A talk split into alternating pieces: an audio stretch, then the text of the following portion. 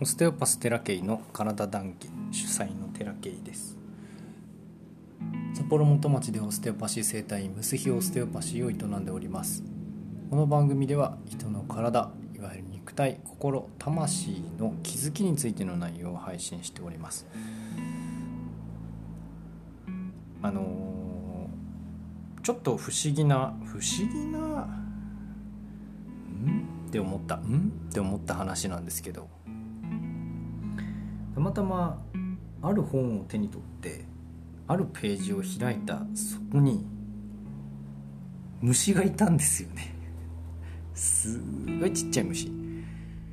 でこんなとこに虫いるかっていうとこに行ったのとでたまたまパッて開いたとこに虫がいたっていう事実とずっと開いてなかったんですよこの本。ずっと開いてなかったのに本当にあの何でしょうね。どれくらいだろう。ミリ1ミリより0.5ミリくらいかな。もっとちっちゃいかな。っていうぐらいの虫がトコトコトコトコって張っててよく生きてたねとも思ったんですけど多分この類の現象は何かしらまあ僕はですよ。僕はまあこの本読めっていうことだと思うんです。で今改めて開いてみて、まあ、別なページですけれども何冊もある本なんですが何冊もってその、えー、何巻もある同じ名前の本まあえっ、とすごくスピリチュアルな本なので、あの読む人を選ぶ本だとは思うんですけど「シルバーバーチの霊君」って僕好きなんですね。すごく気づき気づかされる内容が書いてあるのでそれが事実か否かは置いておいて僕は面白い本なのでこの本に出会ったのもたまたまブログでなんかそういうオステオパシーの話を書いてたらたまたまコメントでね「いや実はこんな本あるんですよ」って全然誰だこの人ってもうその人のあのブログももうもはや登録もしてなければフォローもしてなければ誰だったっけっていう過去の記事を追うこともできないぐらいのわずかなコメントの中にですね。このシルバーバチの霊君の話が出てましてなんか読んでみたくなったんですよね。そしたらまあこの本面白くてへえって思うような本なんですけどもう絶版なのかなこれ。図書館でも借りれたりするんですけど図書館で借りるとその最奥から出てくる本なんですよね。あの表に出てない本でその書庫の中に入ってる本だったりするんですよ。札幌ではね。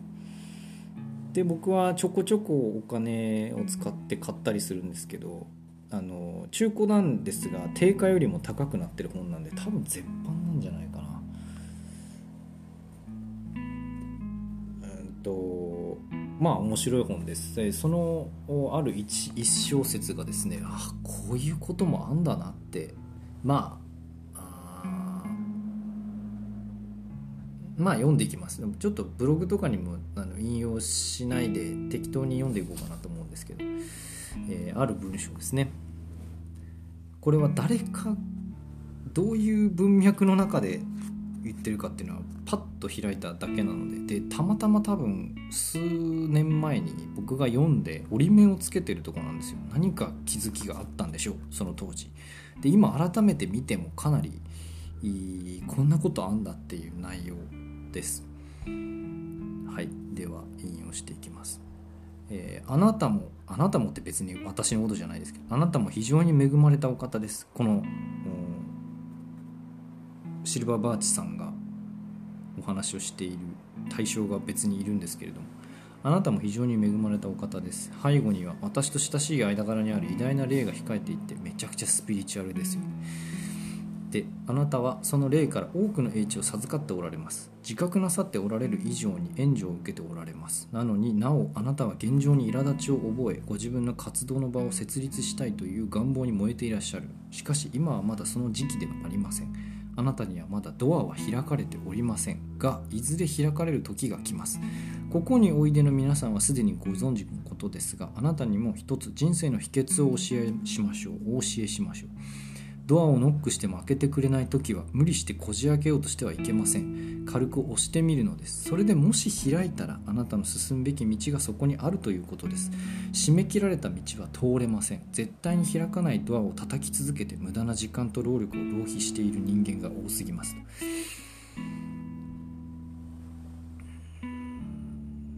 ねえ。僕ある先輩に言われて先輩なんで寺圭はなと。人生にいくつもドアがあるとして開かないドアを叩き続けてるよなって言われたことがあって。あへえそうなんだと思ったんですけど旗から見るとそうらしいんですよね。開かないドアをひたすら叩いて叩いてこじ開けようとしてうーんって言ってって疲れてるっていうか。そしてさて一個進むかっつったらカチャって開いたみたいな。そういうそういう日々の連続の人生らしいんですけど私。多分その無理してこじ開けようとしてはいけませんってここに書いてある通りのことな気がして。あの無理してこじ開けようとしてるとねあの僕みたいになりますよ僕の数年前いや1年前とか2年前ぐらいの無理してこじ開けようとしたらあのおかしくなるんですよ体も心も。でやっぱりねまあいろんな人の話を聞くとうまくいく時はうまくいくみたいですいろんな意味で。でうまくいかない時っていうのはおそらくここに書いてあるようにドアをまだそのタイミングじゃないっていう時期ってだと思うんですよ。そこれ病気にも多分関わってくるんじゃないかなと思うんですけどあの開く時開くんですよね。扉。健康の扉というか。スコーって開く時って開くんだと思うんですだけどすごく抵抗しちゃうんですよそのこじ開けようとしちゃうんですよ。多分仕事とかもそうなんじゃないかな。これをこう文章を見てハッとさせられるんですけど。僕は結構もう半年前とかもこじ開けようとなんかないかなと。どっかに道ないかなみたいな。でこの道をとにかくこううまくいきたいっていう思いで強く強く、えー、感じてですね扉をなんとかこじ開けようなんとかこじ開けようとしてもう焦って焦ってひたすら焦ってたんですけど。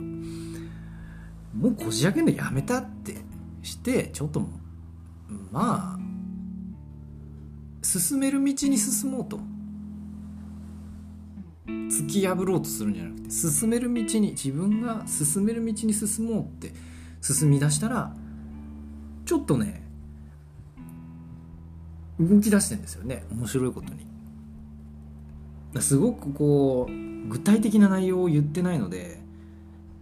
皆さんのねあの目の前にある事象とね照らし合わせて喋ってほしいなあ喋ってほしいじゃない聞いてほしいなと思うんですけどとにかくぶち当たった時にそのぶち当たった壁もしくは壁だったらそれが壁だったら、まあ、乗り越えようとするじゃないですか。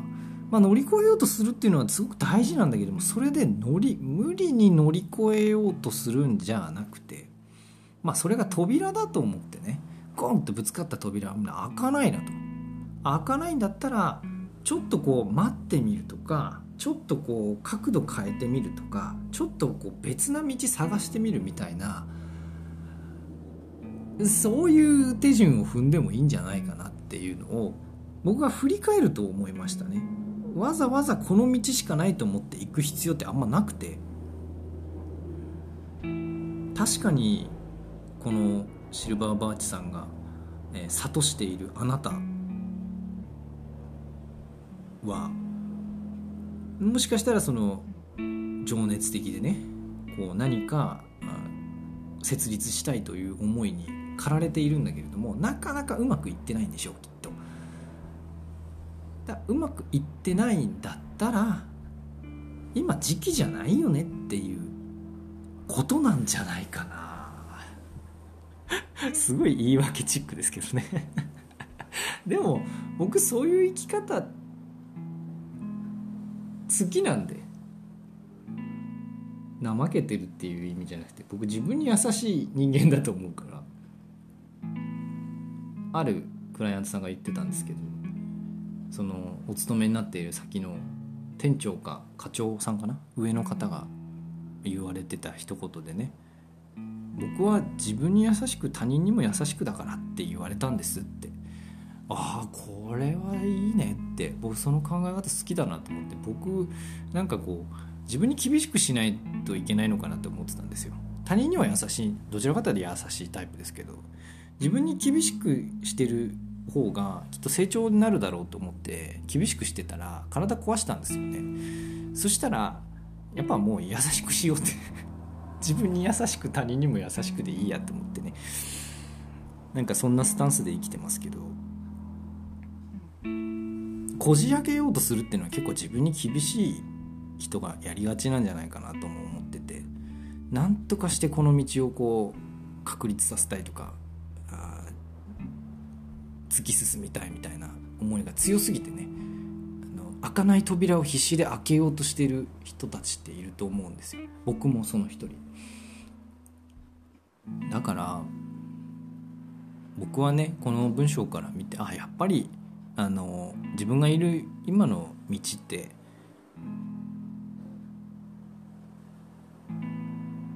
まだ先にねもしかしたらもっともっと大きなものっていうのはあるのかもしれないけど今歩いてる道って好きだなって思ったんですよ。必死でね開かない扉開けようとしている時期よりも開く扉別な道でね別な扉開けてちょっと歩歩けるだけ歩こうってやってる方が僕はあなんか進んでる気がしているし人生がね。そこに気づくっていうことだったのかもしれません。体調崩したっていうこともね。開く扉に進むというか。ぶち当たり続けてガチャガチャガチャガチャって開かない扉なんとかして開けようっていうふうにするんじゃなくて自分が進める道に進んで振り返ったら超えてたねっていうぐらいでちょうどいいのかなと思います。遠回りの話もしましたけどパッじゃあ一見遠回りなんだけどもそこの扉がもし開かない扉なんだったら一番遠回りなのはその目の前の開かない扉をガチャガチャやってる時期なのかなって思うのでもしね、えー、皆さん当てはまるようなことがあったら旦別な道歩いてみてください。僕も今そうしてゆったり進んでます。そんなこんなで短めでちょっとこの後クライアントさんが来るので今日は短めで終わろうかなと思います。今日の談義はここまでです。ご視聴ありがとうございました。またこのシルバーバーチのレイ君からとか、えー、老子道徳教もね非常に面白いのでそんな内容もね含みながら話をしていきたいなと思います、